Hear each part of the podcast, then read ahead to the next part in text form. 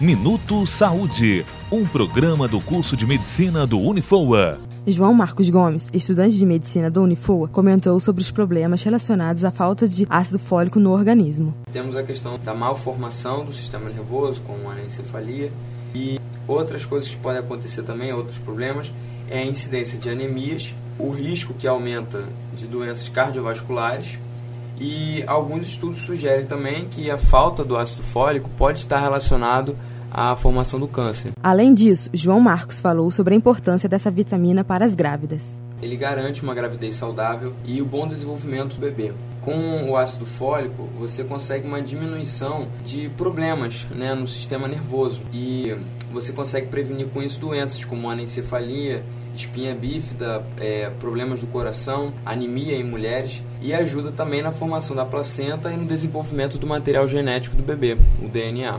O acadêmico também alertou que a necessidade do consumo da vitamina aumenta no caso de grávidas e idosos, mas essa suplementação deve ser recomendada e acompanhada por um médico. Eu sou Priscila Gonçalves, estudante de jornalismo da Unifoa para o Minuto Saúde.